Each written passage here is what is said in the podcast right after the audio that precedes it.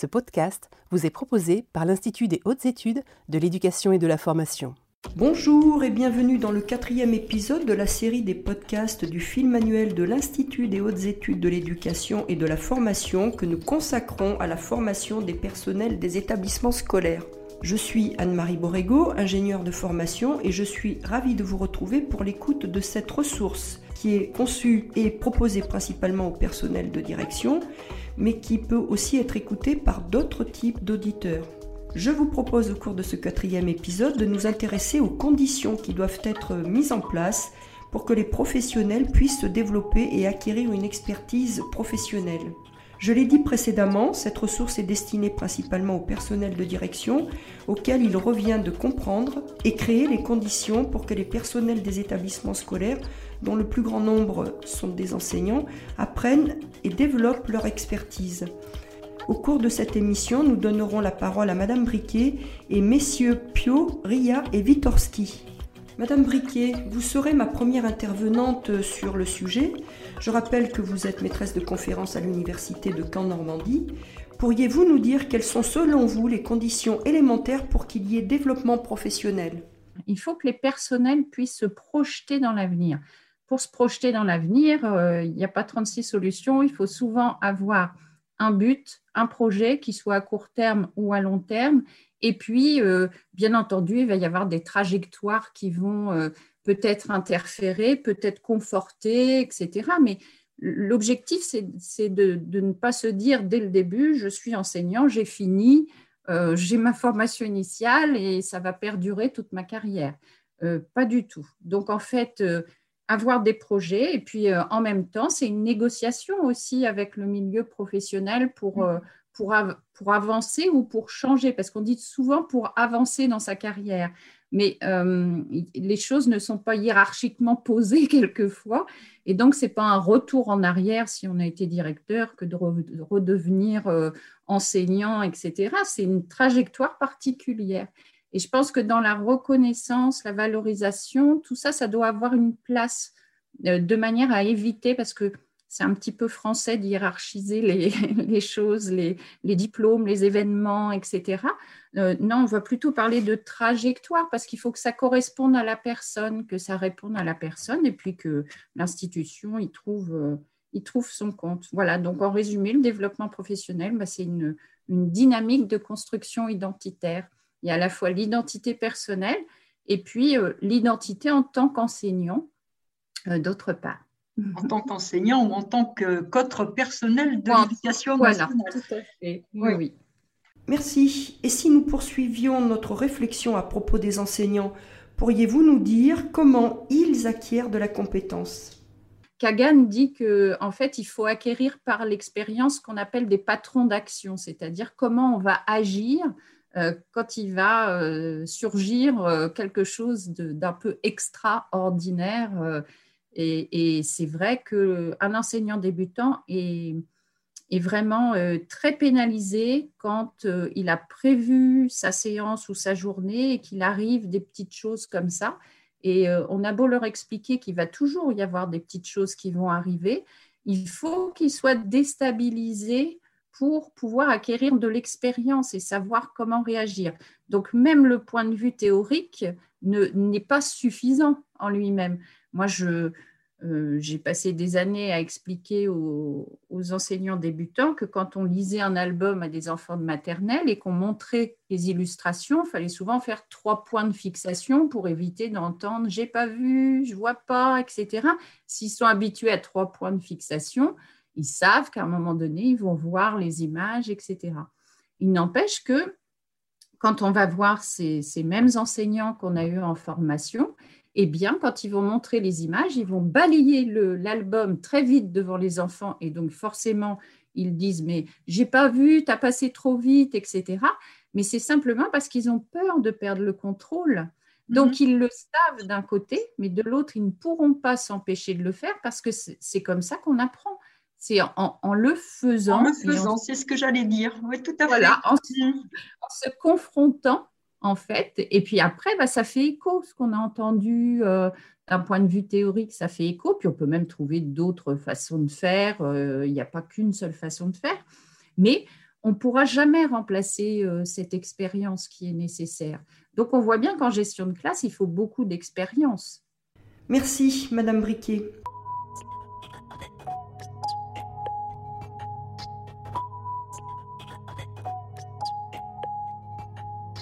Monsieur Witorski, je rappelle que vous êtes professeur à l'Université de Caen-Normandie, que vous êtes un spécialiste de la question euh, de la formation des personnels euh, de l'éducation nationale, des adultes en général. Euh, selon vous, quelles sont les conditions pour que les apprentissages puissent avoir lieu et se développer? Euh, ça dépend beaucoup, euh, bien entendu, des conditions de l'environnement, des conditions que propose l'environnement, c'est-à-dire que euh, on sait très bien qu'il y a des environnements qui rendent possible le fait de faire autrement.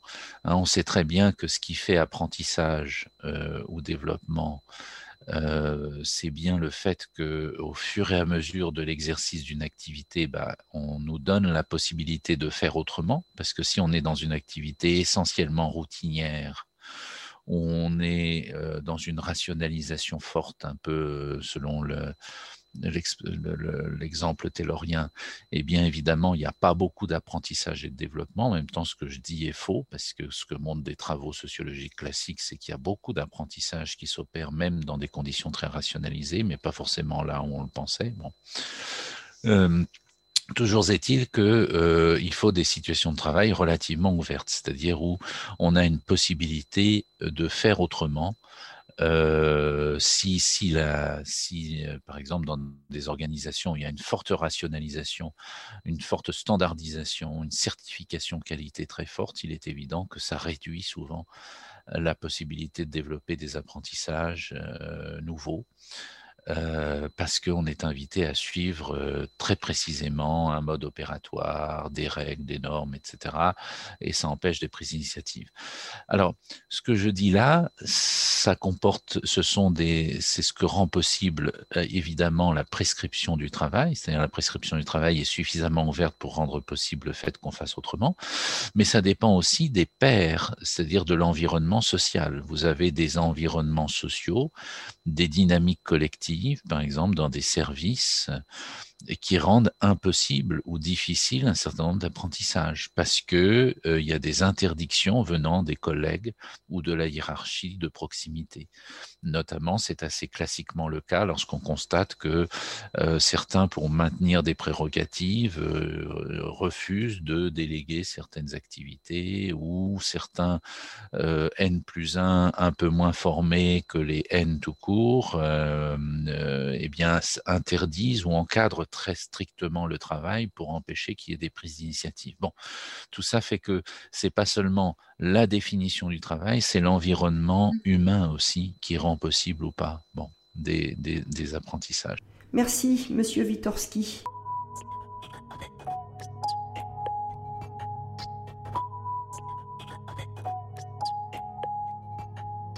Monsieur Ria, nous allons poursuivre avec vous. Je rappelle que vous êtes professeur à l'École normale supérieure de Lyon et directeur de l'Institut français de l'éducation.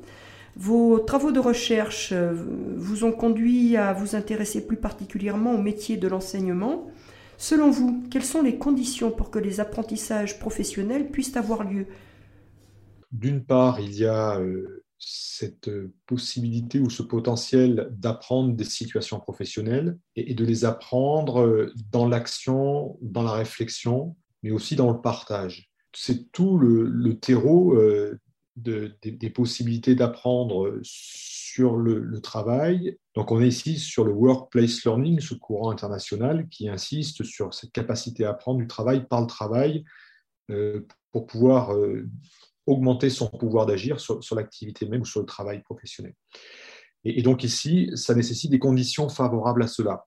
Et la première, une des premières euh, précautions ou conditions, c'est de créer ce climat de confiance pour qu'il y ait une communauté, communauté apprenante, avec parfois des différences d'expérience avec des enseignants débutants, des enseignants moins débutants. Euh, et on peut imaginer ici toute une palette euh, d'expériences différentes, ce qui n'est pas du tout un handicap, mais au contraire euh, qui crée une richesse par ces, rapports asymétriques. Et c'est tout à fait intéressant parfois de, mettre en valeur ce différentiel-là entre des personnes qui ont euh, peu d'expérience, plus d'expérience, mais sans hiérarchie par rapport à ça. Donc c'est ici considérer que euh, ces collègues sont dans une forme d'horizontalité. On retrouve euh, cette perspective dans les nouvelles organisations sur le plan mathématique et français, hein, sur les constellations du premier degré, où c'est une communauté de pairs qui se ressaisit du travail à, des fins de travailler sur des problématiques professionnelles ou des questions professionnelles euh, pour rechercher un certain nombre de, solutions différentes pour intervenir et, favoriser l'apprentissage des élèves. Donc là, ce qui nécessite ici de vraiment euh, favoriser à la fois cette euh, déontologie professionnelle pour accepter de, de montrer son activité, de la montrer à d'autres. Donc c'est aussi une culture quelque part de l'humilité professionnelle, où on accepte euh, d'ouvrir la porte de la classe. Et ça fait quand même maintenant quelques années hein, que cette culture existe, ou en tout cas euh, s'implante progressivement euh, sur le territoire français, alors qu'il y a quelques années, il y avait beaucoup de réticence et qu'il y avait une forme presque de secrets professionnels avec des enseignants qui étaient euh, vraiment dans des, dans des huis clos, hein, enfermés dans leur classe, sans forcément communiquer aux autres. On est maintenant quand même dans une transformation de cette perspective-là. Et je trouve que toute cette euh, inspiration internationale des Lesson Studies favorise en France cette, cette construction d'une communauté professionnelle apprenante avec une capacité à montrer son travail, montrer son travail à d'autres mais ça ne suffit pas, parce qu'à partir de là, il faut des, méthodologies, plutôt euh, des méthodologies compréhensives, d'analyse du travail, pour pouvoir euh, à la fois euh, mettre en avant son travail et faire en sorte d'en faire non pas un, objet de culpabilité potentielle lié à mes propres difficultés à faire le travail, mais au contraire en faire un objet partagé pour montrer de l'activité, pour que les collègues en prennent soin, mais qu'on puisse euh, à plusieurs euh, réfléchir à d'autres modalités d'action, à d'autres façons d'exercer le métier, à d'autres façons d'intervenir devant les élèves de manière très concrète. Donc ici, cette, cette communauté apprenante ne peut pas euh, s'effectuer sans qu'il y ait des, conditions éthiques de respect d'autrui, des règles déontologiques par rapport au fait de, d'accepter de voir des différences sans forcément être tout le temps ou très rapidement dans, dans une évaluation qui peut être critique ou systématique. Merci, Monsieur Ria.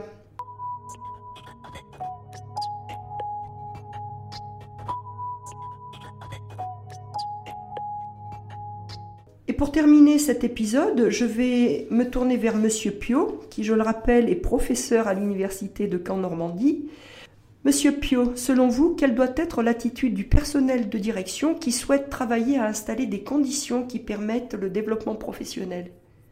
Alors, moi, je pense que le développement des gestes professionnels, il y a un aspect technique indispensable, qui est à la fois juridique, financier, humain, etc. Bon, on manage sa boutique, parfait.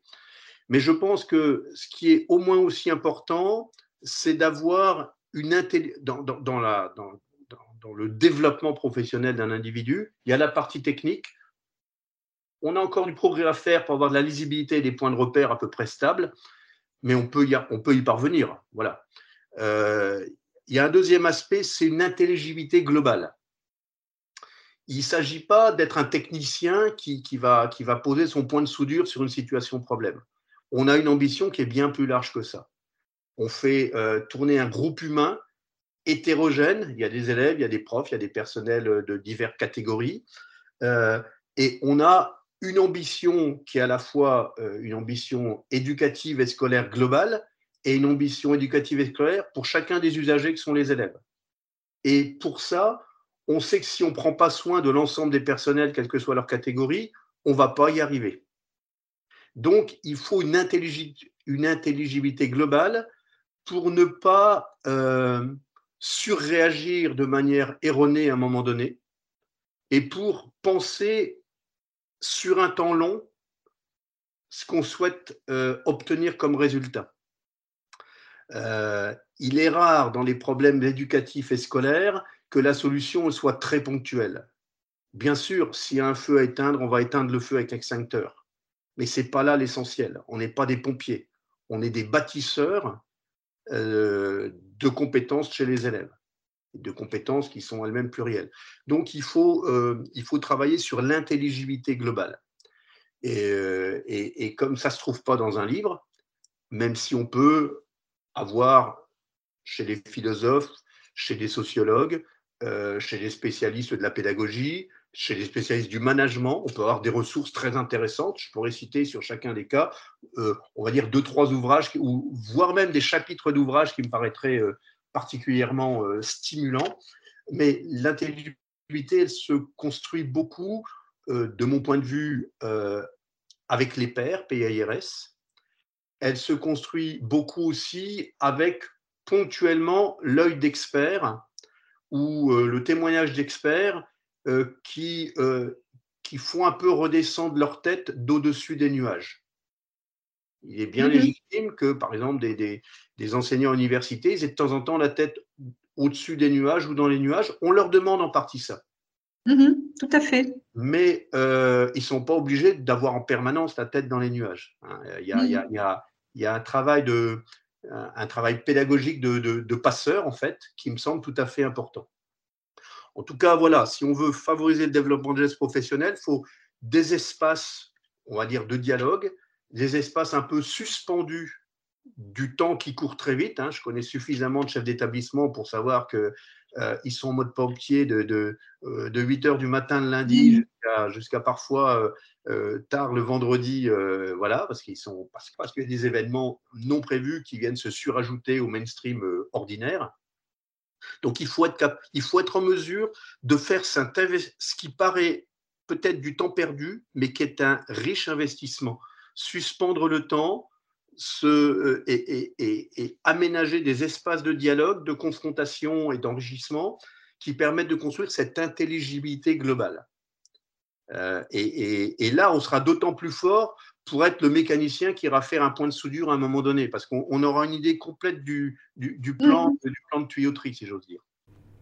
Merci, Monsieur Pio, et merci à mes trois autres intervenants. Nous sommes arrivés à la fin de cette quatrième émission qui nous a permis de réaffirmer l'importance du climat scolaire, des relations interpersonnelles des collectifs apprenants pour que les professionnels des établissements scolaires soient en situation de se questionner et re-questionner leurs gestes professionnels. Je suis certaine que les propos de mes quatre intervenants vont rassurer si besoin et aider à trouver quelques pistes de réflexion pour installer les conditions favorables du développement professionnel au service de la réussite des élèves. Rendez-vous à nos auditeurs la semaine prochaine pour la cinquième partie de cette série après nous être intéressés aux conditions qui favorisent les apprentissages professionnels, nous verrons dans quelle situation se déroule le développement professionnel. Je vous rappelle que l'ensemble de nos podcasts est accessible via les principales plateformes Apple Podcast, Spotify, Google Podcast ou encore directement sur notre site internet www.ihef.gouv.fr sur lequel vous retrouvez également l'ensemble des fiches du film manuel. D'ici la semaine prochaine, portez-vous bien.